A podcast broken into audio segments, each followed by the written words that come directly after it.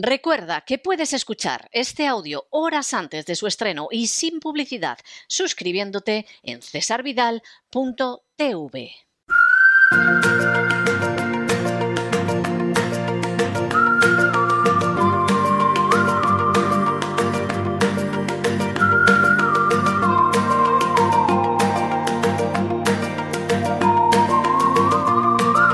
La economía que se fue con Roberto Centeno. Estamos de regreso y ya lo saben ustedes, vamos, coloquen el respaldo de sus asientos en posición vertical, aparten cualquier cosa que se pueda fumar y abróchense los cinturones porque acaba de llegar don Roberto Centeno para esa economía que ojalá se hubiera ido, pero está ahí lo que te rondaré, Morena. Muy buenas noches, don Roberto, ¿por dónde vamos a transitar hoy?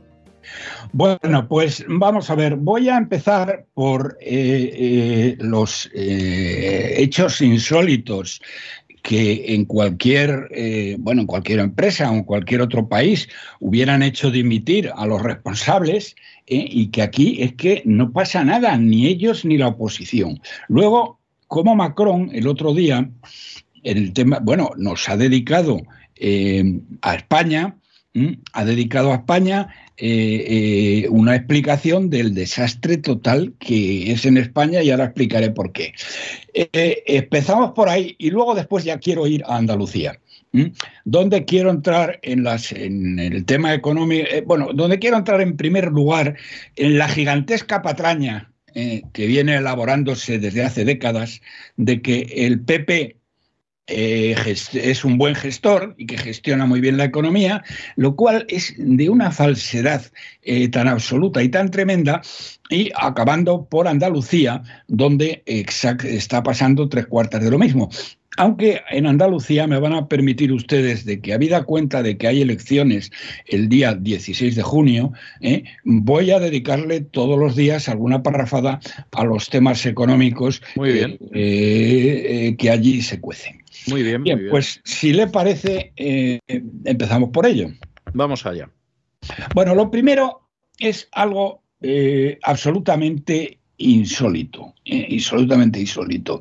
No hay, desde luego, para empezar, y eso ya lo estamos viendo cada día, no hay ninguna cifra económica, mejor dicho, que todas las cifras económicas que España va dando, eh, ocupamos los últimos puestos por cualquier eh, cosa que midamos. ¿eh? Somos los últimos de la fila, de una manera total y absoluta. Pero dentro de esto, un tema que me ha llamado profundamente la atención es que la señora vicepresidenta económica y de los grandes expresos europeos, la señora Nadia Calviño, una mentirosa compulsiva, que al ver que ya no tiene ninguna posibilidad de volver a un puesto relevante en Bruselas, se ha entregado en cuerpo y alma al sátrapa guerra civilista y traidor a España de Sánchez, y nunca, mejor dicho, lo de traidor que a día de hoy, eh, eh, va la tía y dice que, que, bueno, que en vez de un 7%, que lo estaban defendiendo antes de ayer, y que toda la, toda los presupuestos generales del Estado están basados precisamente en este crecimiento del 7%, que no va a ser del 7, que va a ser del 4. Pues la, diferencia no es pequeña, ¿eh? La diferencia no es pequeña. Eh, en cualquier otro en cualquier empresa, ustedes imaginen en una empresa que, eh, bueno, que el consejero delegado de la empresa diga, bueno, lo que les hemos estado diciendo y les hemos venido asegurando, y además está en los presupuestos que hemos hecho para este año de crecimiento, pues así, por las buenas, ¿eh? resulta que va a ser la mitad, casi la mitad. Bueno, tendría que presentar la dimisión en el acto. ¿eh? Bueno, aquí esta no solamente no ha presentado la dimisión, no solamente la oposición, ¿eh? No ha pedido su cabeza. Es que eh, eh, ha salido sacando pecho diciendo que bueno, que está muy bien y que tal, y que ya veremos, y que por aquí, por allá. ¿eh? Es decir, que vamos realmente muy bien, como cuando somos los últimos de la fila. Verdaderamente inaudito. Y esto me lleva a, recordar Macron en la campaña y, en la, y, muy en concreto en el debate que tuvo con Marie Le Pen eh, habló de España, puso a España de ejemplo de desastre económico total. ¿eh? Eh, una de las frases que pronunció fue, mirad a los españoles si quieren ver lo que realmente lo hacen mal. Lo hizo por dos razones. Mm, la primera, porque la crítica mayor de Marie Le Pen hacia él fue que eh, eh, en Francia eh, se estaban haciendo muy mal los temas económicos y el empobrecimiento de las familias había sido significativo.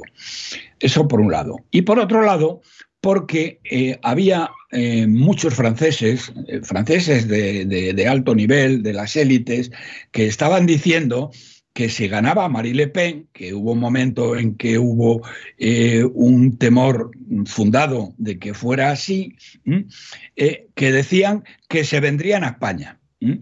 Y entonces Macron eh, le vino mm, de perlas utilizar a España. Concretamente, en el tema del empobrecimiento de la... Bueno, aparte de lo que acabo de decir, mirad a los españoles si queréis ver a quienes realmente lo hacen mal, eh, eh, Marie Le Pen mm, eh, le sacó un gráfico a Marie Le Pen, mm, vamos, no, sé si sacó el gráfico, pero luego lo tenía en la mano. Francia, las familias mm, durante la pandemia se han empobrecido en Francia el 0,9%. Claro, es que y en España, señoras y señores, se han empobrecido diez veces más que en Francia. Entonces eso es que, es que es una barbaridad. Sí, es que es que hombre, vamos a ver, perder casi un punto no es ninguna alegría, no es motivo de gozo ni de regocijo, pero es que en España es diez veces más. Es así. es diez veces más. Es que no nos damos cuenta, porque es que el país siguiente de los países eh, que sacó en la lista, eh, el país siguiente, que no me acuerdo cuál era, no sé si era Grecia o era Italia, ¿eh? estaba en el 3%. Es decir, que España estaba en, había perdido un 9%. Las familias se han empobrecido un 9% ¿eh? y el país siguiente que más se ha empobrecido se ha empobrecido tres veces menos y Francia diez veces menos, un 0,9. Sí, es, tremendo, es tremendo, realmente es tremendo. las cifras son absolutamente eh, absolutamente alucinantes. Y eso les decía, hombre, pues mira, si queréis ir a eh, los que querían, los, los, ricos franceses que querían venir a España, bueno, en cualquier momento, en España que ya lo dijo, esto ya lo habíamos contado, porque esto no es nuevo, esto lo dijo BlackRock, que como saben ustedes es la empresa más importante en inversión de capitales y, por ejemplo, mm, eh, aquí todas las empresas del IBEX tienen participaciones de BlackRock en menor o menor, en mayor o menor medida. Y en un, eh, en un escrito que hizo a los mm, accionistas hace mes y medio aproximadamente, hablaba del desastre económico mm, europeo, porque, como decía el otro día eh, el presidente chino Li Xiaoping, eh, eh, la OTAN está destruyendo económicamente Europa. Y es verdad, está destruyendo económicamente Europa. No nos damos cuenta de lo que estamos haciendo. Pero, pero, pero, mm, en esta línea, BlackRock eh, señalaba una serie de países que eh, van a ser más destruidos todavía que la media. Y uno de ellos, el principal, era España, del cual decía, no solo de España, también lo decía de Grecia y también de algún otro, mm, que de la noche a la mañana mm, se puede implantar un control de capitales. ¿eh? Y esto también lo recordó Macron para eh, todos aquellos eh, ricos franceses que decían que si ganaba Le Pen se venían para España, y después, bueno, pues mirad lo que os puede pasar. Y aquí me tienes que perdonar porque he venido haciendo siempre esta advertencia, pero hoy, mm, queridos amigos, la tengo que hacer con mucha mayor intensidad. La situación europea, mm, como decía Li Xiaoping, la, la OTAN la está destruyendo. Y ahora me explico. Entonces, la recomendación que les hago, eh, y que lo hagan ustedes a la mayor velocidad posible, es que saquen dinero del banco, los que lo tengan, porque hay muchos que me dicen, si es que no tenemos dinero en el banco, bueno, pues entonces no pueden... Los que no lo tengan no lo pueden sacar, claro. No lo pueden sacar, efectivamente. Pero, eh, bueno, que, que procuren no perder su trabajo entonces. Pero Mm, eh, eh, los que tengan dinero, saquen ustedes dinero y tengan liquidez para por lo menos vivir un año. Porque estamos en una situación, eh, en una situación en que mm, cuanto más se prolongue la guerra de Ucrania, más posibilidades hay que estalle un conflicto nuclear. Eso ya se lo he explicado a ustedes. Si estalla un conflicto nuclear, mm, da igual el dinero que tengan ustedes en acciones, como tengo un servidor, porque eso no valdría nada. ¿eh? Los bancos, desde luego, no podrían sacar el dinero porque desaparecerían la mayor parte de ellos. Y les voy a poner un ejemplo que puede suceder en cualquier momento. Fíjense ustedes, porque es que la, agresividad, porque ahora eh, la realidad es que eh, eh, no hay una guerra entre Ucrania y Rusia, hay una guerra entre Estados Unidos, Ucrania y Rusia, porque Estados Unidos está cada vez más implicado. Miren ustedes, el otro día, en la gran base, eh, una base, la más importante que tiene en Alemania, la base aérea de Ramstein, bueno, se ha creado un grupo de gente donde, primero, están entrenando a el ejército ucraniano en el manejo de las armas que les están entregando los norteamericanos, que son armas de última generación, que no son fáciles de entender ni de, y que bueno y que necesitan un entrenamiento. Aparte de ello, la base de Ramstein constituye eh, la base donde se están concentrando todas las, el armamento que va a ir a Ucrania. O sea, se entrena a la gente y se concentra. Yo no sé lo que usted pensará, don César, pero es evidente que la base de Ramstein es un objetivo legítimo de Rusia para destruirlo. ¿Mm? Totalmente. ¿Eh? Totalmente, claro, se, organizaría, se organizaría de San Quintín, pero es un objetivo militar legítimo. Ahí voy, ahí voy. Es decir, Rusia está absolutamente legitimado para destruir la base aérea de Ramstein en Alemania. ¿Mm? Imaginen que lanzan una serie de misiles con carga convencional, no estamos hablando de cargas nucleares ni nada, ¿eh? pero bueno, una media docena de misiles de crucero, desde luego, barren del mapa a la, base aérea de Ramstein, que está dedicada íntegramente ¿eh? a la guerra con Ucrania contra Rusia. ¿Qué pasa entonces, don César? Es lo que usted dice, se organiza la de Sinquintín. ¿Qué hace Estados Unidos si Rusia destruye la base de Ramstein, que está absolutamente legitimada para hacerlo? Entonces, ¿qué les quiero decir con esto? Miren ustedes, eh, señoras y señores que me escuchan, la incertidumbre es cada día mayor, ¿eh? cada día mayor. Y por mucha paciencia que tenga el gobierno ruso, porque fíjense ustedes, el, buque insignia de la, de la flota rusa ¿eh? Eh, eh, porque las coordenadas se la dieron los norteamericanos a los ucranianos, sino de qué, de santo a qué van los ucranianos a poner en un misil las coordenadas donde el barco estaba. ¿Eh? Eh, es evidente que se la dieron. Pero es que además les están dando las posiciones. El otro día derribaron un avión donde había varios cientos de militares rusos ¿eh? que también les, se lo habían dado. Mm, eh, la, la, posición de ese avión se lo habían dado los norteamericanos. Es decir, que están haciendo continuamente actos de guerra. Entonces, ustedes verán lo que hacen, pero si, mm, por ejemplo, si mañana eh, por la mañana nos levantamos y nos damos cuenta que los rusos han destruido la base eh, la base militar de Ramstein o una base similar en Polonia, yo desde luego les aconsejaría que cogieran el dinero que ya lo deberían ustedes tener y se marcharan de las grandes ciudades españolas, por lo menos de Madrid, de Barcelona y de Barcelona con toda seguridad. Los que vivan en Madrid se van a Ávila o se van a Salamanca o se van a Valladolid, pero salgan ustedes de las grandes ciudades porque puede ocurrir cualquier cosa. Hay, hay una cuestión que a mí me hace ser eh, pesimista, pero menos pesimista, ¿no? Y, es que, vamos a ver, lo que está haciendo ahora Estados Unidos en relación con Ucrania desde otro país, esto yo se lo he visto hacer a lo largo de décadas en muchos sitios. Es decir, no, no es nada nuevo. Lo que pasa es que, claro, con todo, eh, toda la propaganda que se está volcando a favor de, de Zelensky y todo lo que aparece en los medios de Ucrania, etcétera, etcétera, se nota más, ¿no?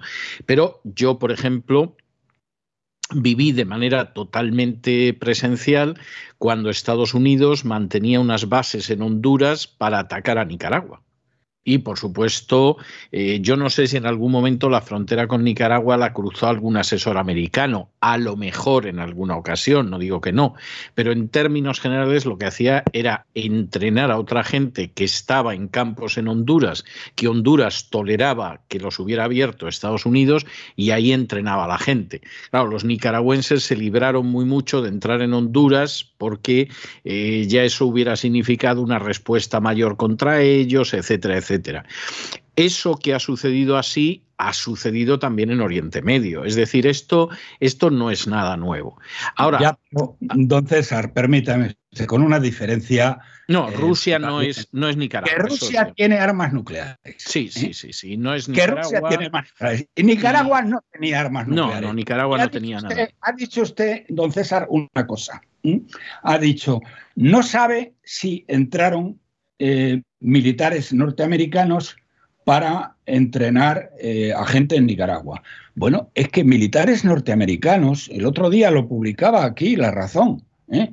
y lo he visto en otros sitios, militares norteamericanos que están en Ucrania, están mm, no solo entrenando, sino pagando, pagando, pagan 300 euros a los francotiradores por cada ruso que matan. ¿Eh? Lo contaba precisamente un francotirador español, de cómo eh, gente del ejército norteamericano dentro de Ucrania le había ofrecido pagarle 300 euros por cada ruso que abatieran.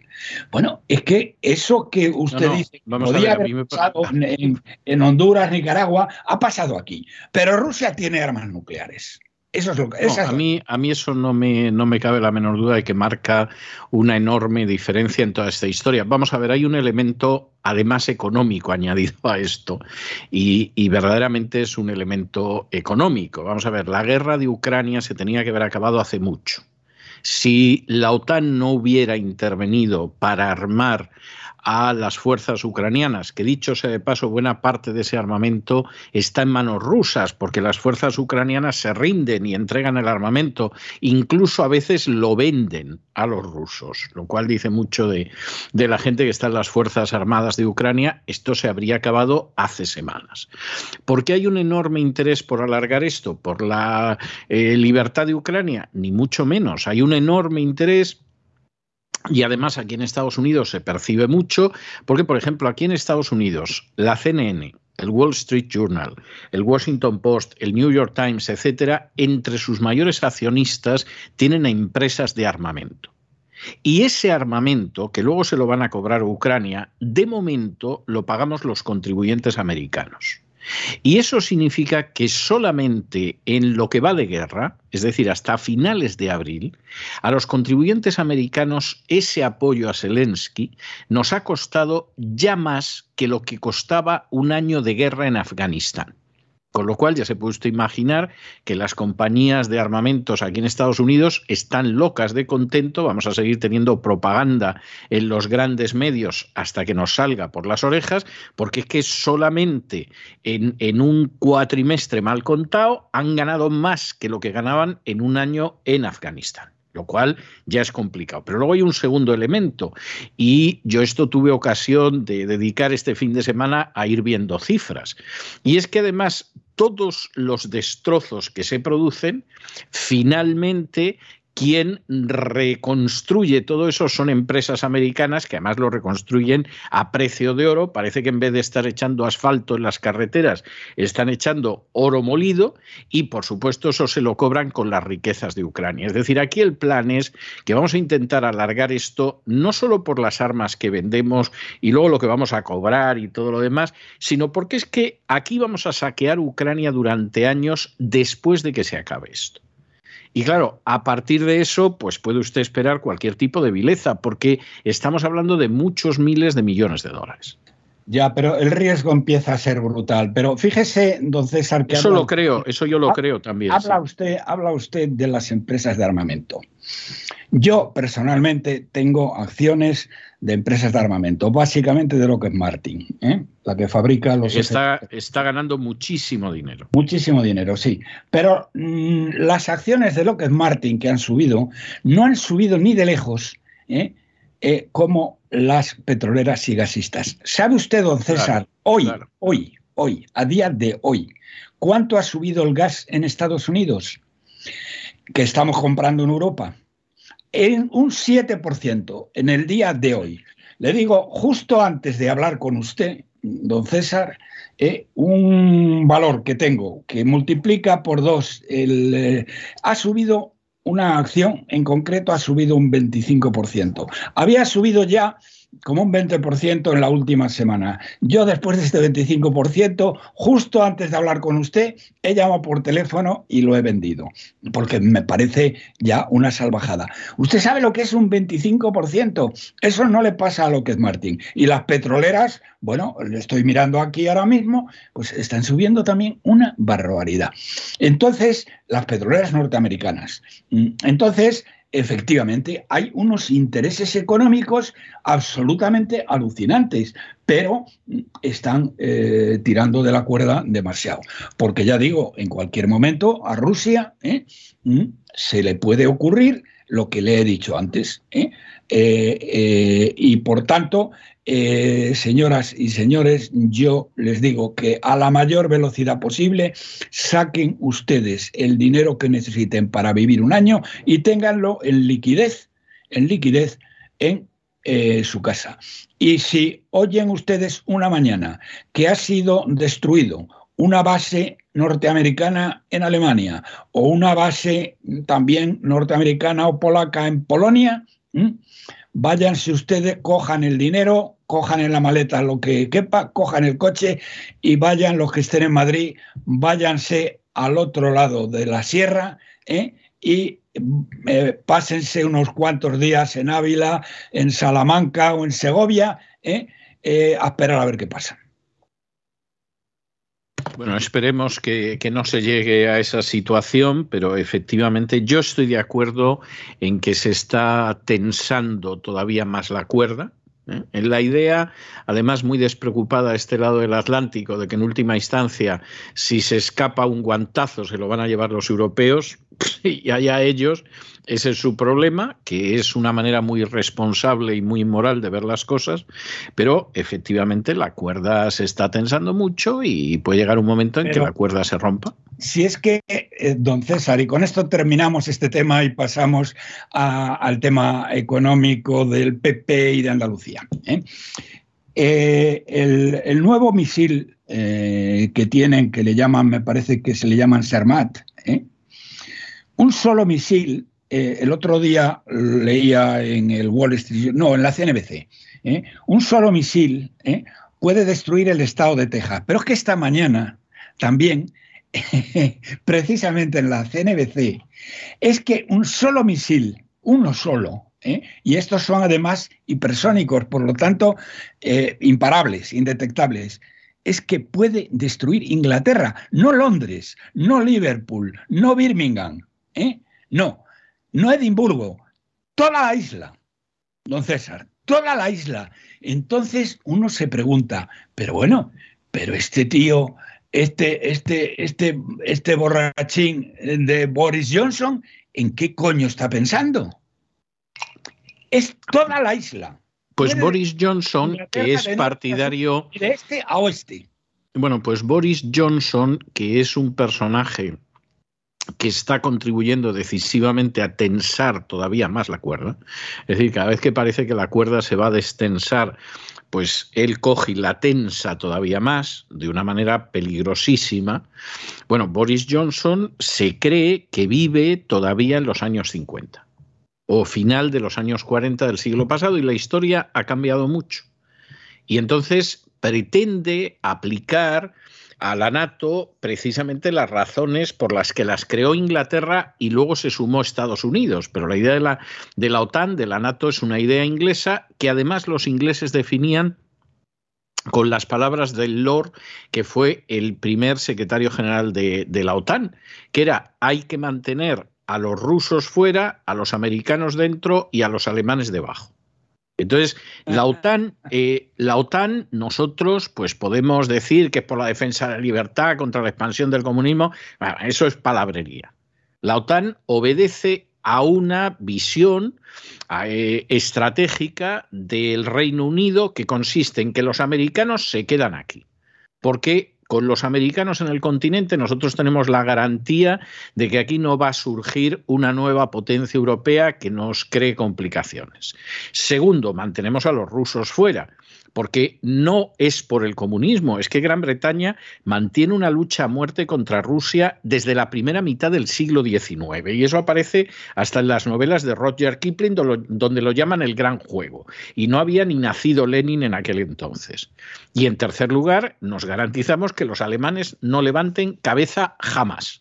Y con eso ya tenemos un continente que a los británicos nos viene de maravilla. Bueno, sí, el continente puedes pensar que va a ser de maravilla, pero luego la historia no se para. Aunque lo diga el señor Fukuyama, el fin de la historia no llega, la historia sigue. Y como el señor Johnson pues está empeñado en que vivamos en el año 47, no en el 48, porque en el 48 ya se quedaron sin la India, sin el protectorado de Palestina y todo lo demás, sino que nos quedemos en el año 47, eso implica un peligro para el continente europeo verdaderamente pavoroso. Es decir, Gran Bretaña está viviendo lo peor de su historia. puede ser tan descerebrado un jefe de gobierno de inglés, eh, para no saber que de una atacada, de una sola atacada, con un solo misil, Inglaterra desaparece. Es que, es que yo no lo puedo entender, sinceramente. Pues la idea es que seguramente con un poco de suerte los primos americanos disparan primero. Pero claro, eso, eso es de una irresponsabilidad. No ya ni lo voy a calificar moralmente, pero eso es una irresponsabilidad de unas dimensiones tremendas. Y fíjese, todavía en el caso de Gran Bretaña, aunque sea irresponsable y aunque sea inmoral, eh, tú dices, bueno, pero Gran Bretaña en toda esta historia se supone que algo de beneficio gana, porque tiene a sus tropas en Ucrania desde hace muchísimos años entrenando a los ucranianos en la plaza del Maidán, tenía a sus francotiradores asesinando gente para culpar a Yanukovych y luego provocar un golpe de Estado en el 2014. ¿Qué fue, lo que hicieron? ¿Qué fue lo que hicieron? Pero, pero dices, bueno, pero es Gran Bretaña, pero a España ¿qué le va ni le viene en toda esta historia? Es decir, si es que además España ni forma parte de un proyecto hegemónico, ni es un aliado privilegiado de los Estados Unidos, ni saca ningún beneficio de esto. Es decir, aquí España está para que Pedro Sánchez, pues evidentemente diga que la invasión del Sáhara por Marruecos está de maravilla, ceda las materias primas que hay en Canarias a Marruecos, que está de maravilla, porque así se asegura él su futuro político y encima te encuentras con todas las fuerzas del Parlamento aplaudiendo como focas a un liberticida como Zelensky. Es que lo de España es, es muy grave y es, muy patético. es lo que es lo que decía y iba a comentar luego al final, pero lo dejo para el final este comentario. ¿eh? Y si le parece, pasamos eh, me parece, pasamos a hablar de Andalucía. Bueno, primero tengo que darles una, una premiera. ¿Eh? Acaba de salir, acaba de salir hoy precisamente el que se suponía hasta ahora que era el... Eh, bueno, primero, Las elecciones andaluzas, señoras y señores, son importantísimas para el futuro de España. No es mm, una elección cualquiera, no es la elección de Castilla y León. Lo que ocurra en Andalucía eh, es muy importante, muy importante para ver cuánto la derecha puede superar a la izquierda y para ver sobre todo eh, cuál es la decisión que va a tomar el señor Feijó, si se va a aliar con Mm, con eh, Vox para gobernar o por el contrario se va a aliar o va a pactar con el Partido Socialista. ¿eh? Eso lo vamos a ver y por lo tanto es muy importante. Bien, a día de hoy, esta mañana, se ha publicado el, eh, el, Electomanía, que es la que ha acertado más hasta ahora. Hasta ahora. Y ahora les diré lo que acaba de ocurrir. Bien, ¿qué cifras nos da? nos da una cifra de 40 escaños para el Partido Popular, 23 escaños para vos, 37 eh, escaños para el Partido Socialista y luego ya otras cosas mucho menores. Eh, esto no tiene nada que ver con la cifra que habían publicado la semana pasada, que daba 37 escaños al, em, al eh, Partido Popular que le daba 27 escaños a Vox y que le daba 32 escaños a el Partido Socialista. ¿Qué ha ocurrido de entonces acá? Pues lo que ha ocurrido de entonces acá es que por razones que desconozco, estos señores de lectomanía se han aliado con el plural. El plural, para aquellos de ustedes que no lo sepan, que será Ay, Dios mío, sí. Es un periódico eh, eh, hecho por los sectarios más radicales y enemigos de España eh, que se pueden ustedes imaginar. Es decir, una panda de traidores, sectarios, mentirosos, y que por otro lado pues eh, no sé el dinero que puedan tener para haber comprado esto, pero lo que no cabe duda, señoras y señores, es que eh, los señores de lectomanía han dejado de ser ya una referencia eh, fiable, después de este pacto que hicieron hace cuatro o cinco días con el plural.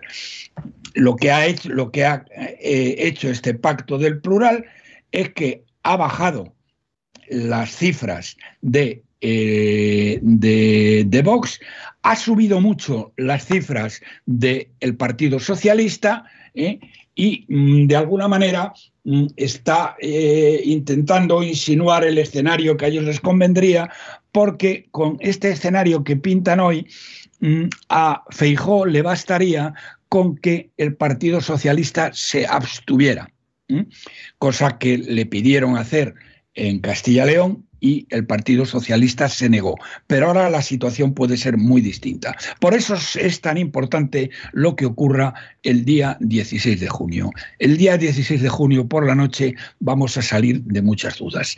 Bien, ¿y qué les tengo que decir respecto a la ¿Usted qué cree que va a pasar? Vamos a ver, con lo que conocemos hasta ahora, porque queda, en fin, hasta junio es una eternidad en política y pueden pasar muchas cosas. Pero al día de hoy, ¿usted qué cree que va a pasar con las elecciones andaluzas? Bueno, esta mañana lo comentaba con un gran empresario español ya jubilado, Luis del Rivero, que está muy enterado de estas cosas, y él es eh, patrono de, de electomanía y él quiere investigar ahora qué es lo que ha pasado. Bueno, él me decía que la idea que él tiene y que tienen eh, concretamente en Vox es que mm, eh, el PP y Vox van a sacar más de 30 escaños. ¿Qué quiere decir más de 30 escaños? Pues que mm, el PP puede sacar a lo mejor 37 y Vox 31 o una cosa de ese tipo. Aunque mm, el, el, efecto Olona, que estos tíos dicen que ya lo han tenido en cuenta, mm, pero bueno, eh, lo han tenido en cuenta, pero no ha empezado la campaña. Olona, eh, han visto ustedes, si la han visto ustedes, mm, es una parlamentaria de una brillantez absolutamente apabullante. El otro día, ante la traición eh, sin límites del sátrapa de la Moncloa, metiendo a terroristas y a criminales golpistas en mm, en, las, en todos los secretos oficiales, que es que es algo que uno no se lo puede creer, y a esta traidora España, enemiga de España, que es Marixel Batet, ¿eh? que decía al día de la Constitución que las prioridades políticas están por encima de la ley y de la Constitución, que manda narices, bueno, la puso absolutamente, bueno, de lo que es, de traidora para arriba. Porque eh, vamos a ver, en el Parlamento español yo creo que Macarena Olona lo hace muy dignamente. Pero estamos hablando de las elecciones andaluzas y el 1 de mayo eh, Vox tenía un acto de precampaña en el que pinchó pero estrepitosamente. Eh, la pregunta a la que yo voy ahora es, eh, ¿realmente usted cree que en estas elecciones, estamos hablando, insisto, a día de hoy, ¿eh? ¿se volvería a renovar la alianza política de los últimos cuatro años? La alianza política, no, imposible, porque no, porque esto, ¿cómo se llama? Mm, Ciudadanos Ciudadanos saca, eh, saca tres escaños, que equivale casi a cero. ¿eh? Hoy también lo comentaba con, con, una persona de Ciudadanos y ellos piensan que van a sacar entre tres, porque o sacan tres o sacan cero. ¿eh? si sacan, no pueden sacar más. Es decir, pero vamos a suponer que fueran tres y vamos a hacer como que nos creemos la cifra de electomanía. Entonces estamos en 40 más 3, 43. Necesitan 55 para la mayoría absoluta. Es decir, que no, eh, se, la, mayoría tendría que ser. No se puede repetir. No hay más. La mayoría tendría que ser forzosamente Partido Popular más Vox. La mayoría tendría que ser o Partido Popular más Vox o Partido Popular solo con la abstención del de, PSOE. Esas son las dos opciones. Bien, bien, bien. Bien, yo no creo que vaya a haber grandes cambios de aquí a junio, pero lo mismo nos llevamos una sorpresa. Coincido con usted, ¿eh? O sea, coincido con usted en, lo que sería el resultado. Fíjese, don César, la diferencia. es que es, es una España eh, y otras son dos Españas eh, completamente antagónicas y diferentes. PP más Vox es una España, ¿eh? la España, una España en teoría eh, bueno, patriótica o como lo quiera llamar, que puede resolver, bueno, que puede arreglar España, ¿eh? y el PP eh, con la abstención del PSOE, bueno, pues. Eso es el PP. es, el, es, el, PP, es el Partido Popular, sí. Ya, ya, pero, pero que eso, mm, eso, es, eso es tremendo. Por eso digo que el día 19 eh, vamos a saber, el día 19 por la noche, si Dios quiere, vamos a saber eh, qué es lo que hay. Bueno, entonces voy a pasar muy rápidamente, porque ya no tengo tiempo de otra cosa, pero sí voy a pasar rápidamente mm, eh, a, explicarles un poco el tema siguiente. el, poner sobre la mesa una, mm, la patraña económica más escandalosa desde la transición, que es la supuesta superioridad de gestión del Partido Popular. Algo que comparado con el desastre sin paliativos que es el, PSOE, pues resulta, o resulta verosímil, ¿eh? ya que eh, hasta el pato Donald gestionaría mejor cualquier cosa que los socialcomunistas. Por lo que esta patraña ha sido aceptada como dogma, como bien sabe usted, por todos los medios, atados al pesebre y los políticos analfabetos que no se han molestado en analizar ni comprobar ni una sola cifra ni un solo hecho. Miren ustedes, antes de entrar en Andalucía, voy a referirme a las dos glorias eh, eh, en las que se basa todo esto. La primera gloria es Aznar, al que se glorifica después de que González nos llevara a la quiebra. Por, y esto eh, lo leo entre comillado, eh, porque es lo que dicen, por haber conseguido el equilibrio presupuestario cumpliendo así los criterios de Maastricht, lo que permitió a España la entrada en el euro. Bueno, queridos amigos, querido César, nada más falso y alejado de la realidad. Usted ya lo sabe, pero mm, muchos de nuestros oyentes no. los criterios de Maastricht se cumplieron. De esa manera, pero se cumplieron con Felipe González ni a tiros. No, pero, pero, ahora le explico cómo se cumplieron. Felipe González ni a tiros y además era imposible. ¿eh? Pero Aznar encontró, eh, encontró la manera de hacerlo. ¿eh? Aznar no consiguió ni el equilibrio presupuestario ni nada que se le pareciera. Lo que hizo para cumplir con los criterios de Maastricht, que hacían referencia, para que ustedes lo recuerden, al déficit y a la deuda, fue mal vender, mal vender todas o vender a precio de saldo, si lo prefieren ustedes, todas las grandes empresas públicas españolas construidas con el esfuerzo y el sudor de varias generaciones de españoles. Ya, ya quedaban pocas, ¿eh? la mayoría se vendieron en no, no, no, no, no, no, no, no, todas, perdón, en ese momento quedaban todas, íntegras, don César. Totalmente íntegras. Eh, bueno, yo lo viví eh, esto muy de cerca, o sea que... Mm, y fueron mal vendidas a los separatistas catalanes y vascos en su mayoría. Eh, el dinero que se consiguió, con el dinero se consiguió cumplir con el déficit y la deuda durante unos pocos meses, los justos para entrar en el euro.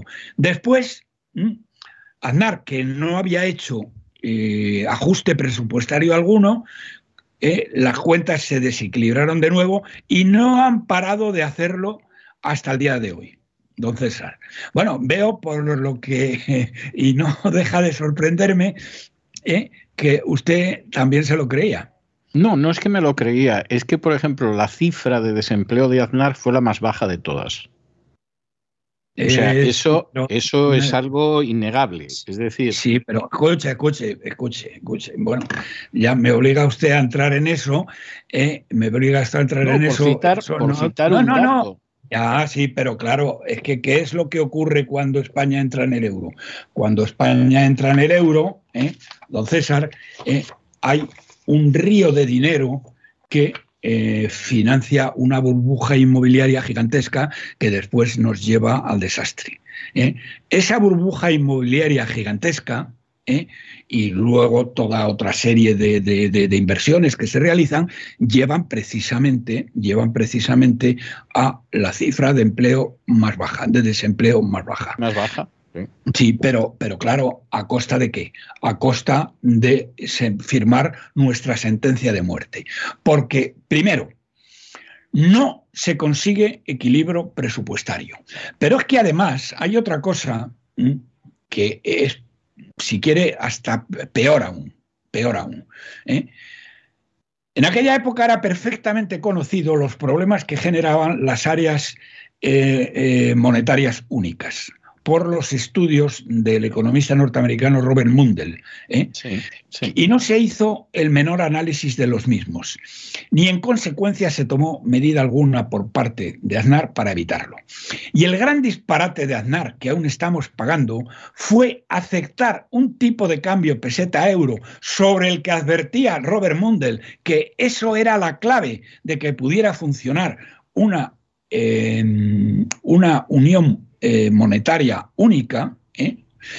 el cambio de la peseta euro favorecía escandalosamente a Alemania y perjudicaba a España. Eso es totalmente cierto.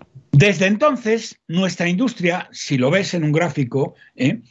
es una pena que no lo podamos ver. No lo podamos ver porque es lo que tiene la radio, sí. Es lo que tiene la radio. Bien, pero si ustedes cogen la industria española y la alemana desde el momento en que entramos en el euro, la industria alemana no para de subir, es una, una, línea sinuosa, porque no es una recta, pero una línea sinuosa ascendente totalmente y la España es una línea descendente eh, cayendo en picado.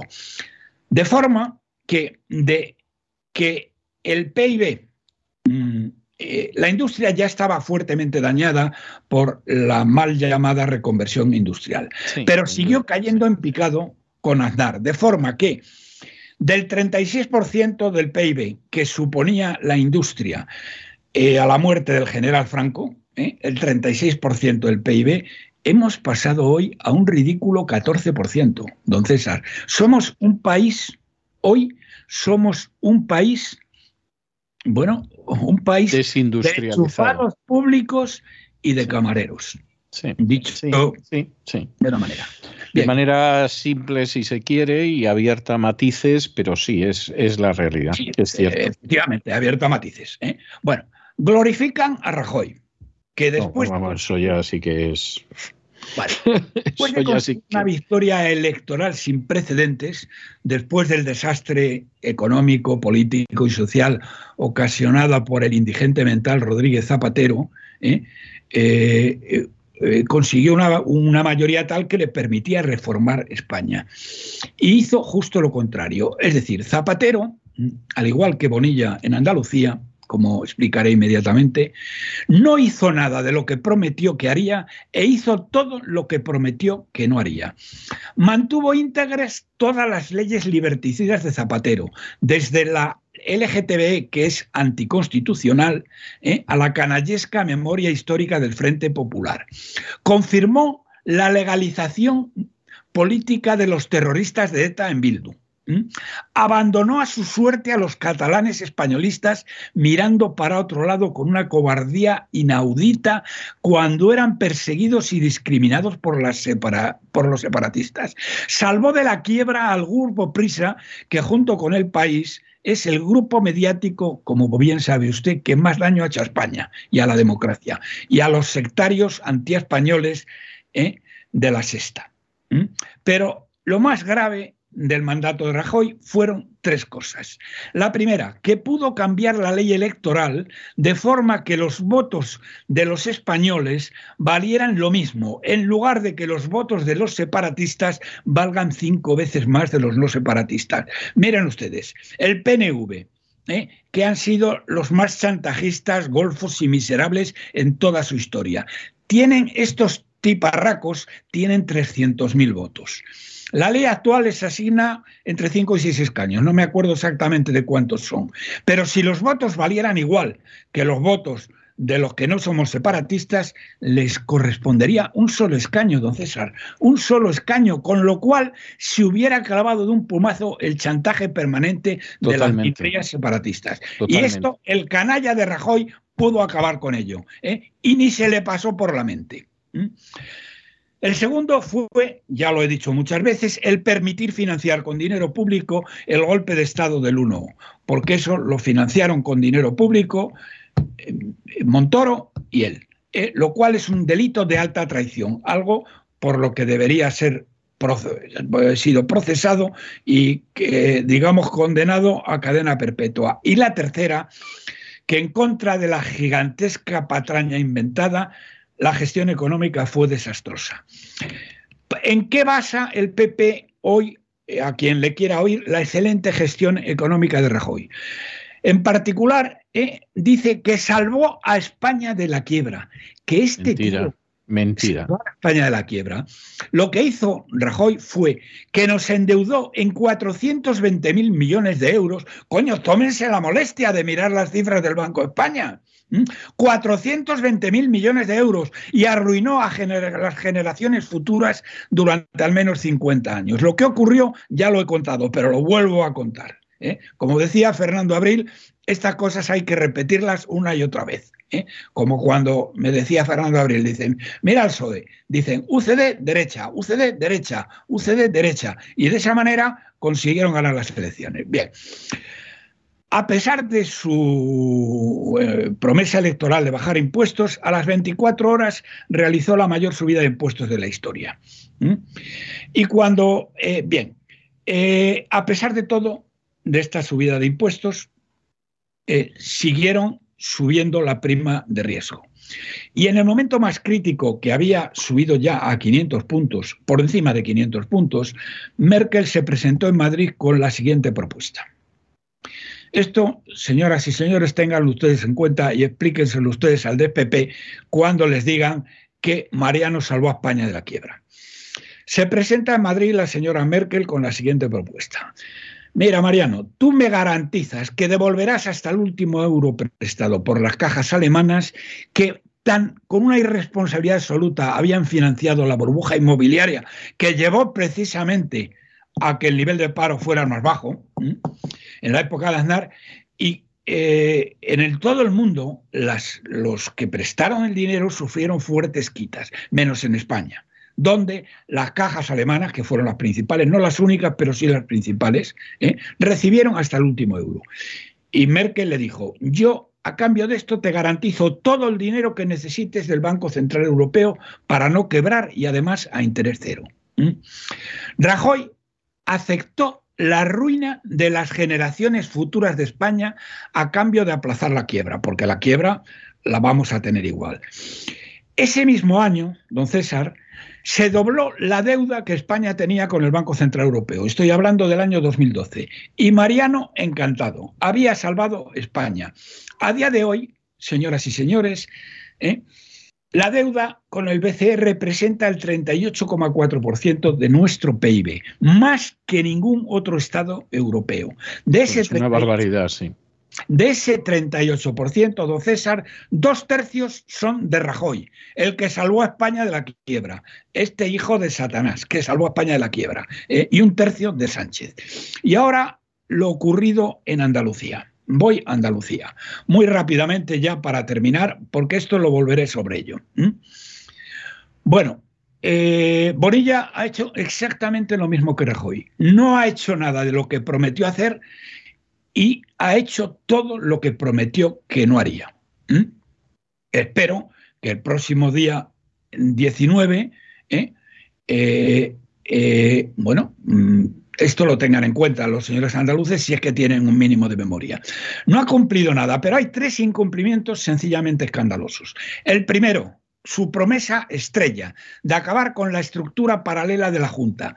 Un despilfarro inaudito, inexistente, no ya en ninguna región europea, sino en ninguna región del mundo desarrollado. Que es el siguiente, la administración institucional de la Junta de Andalucía, que tiene 70.000 empleados, la mayoría de los cuales han entrado en fraude de ley y con sueldos de 37.000 euros, ¿eh? una cifra escandalosa porque el sueldo medio en el sector privado andaluz es de 15.000 euros. ¿eh? Esta administración institucional, ¿qué engloba? Engloba fundaciones, sociedades mercantiles, empresas públicas, empresariales y organismos autónomos. En las fundaciones, el 80% de los empleados han sido contratados en fraude de ley. En las sociedades mercantiles, entre el 50 y el 60% han sido contratados en fraude de ley. En las empresas públicas empresariales, entre el 30 y el 40%, y en los organismos autónomos, el 30%.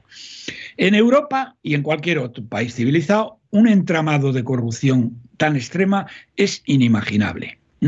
Bueno, pues este tío lo dejó absolutamente tal cual, tal cual. Peor, los salarios, que son el capítulo 1, en estos organismos de la administración institucional suponen entre el 60 y el 70% de los presupuestos. Así que, don César, ya me contará usted qué coño hacen las fundaciones, las sociedades mercantiles, las empresas públicas, empresariales y los organismos autónomos si entre el 60 y el 70% del presupuesto son salarios. La Junta hizo como que hacía y convocó hace un año, porque se lo pensó mucho, un concurso público para acabar con el despilfarro. A este concurso público, eh, eh, bueno, eh, se presentaron toda una serie de bufetes jurídicos españoles y se lo llevó el bufete jurídico de Cremades. ¿Qué pasó después? Que su ejecución, el señor Bonilla, este trilero, la ha dejado en suspenso sin edie. Don César. ¿Qué le parece a usted? Bueno, me parece, me parece penoso lo que pasa que eh, vamos a ver si al final existe una desilusión, yo me temo que considerable, con lo que ha hecho Bonilla, yo no sé si Bonilla va a salir también parado en las elecciones.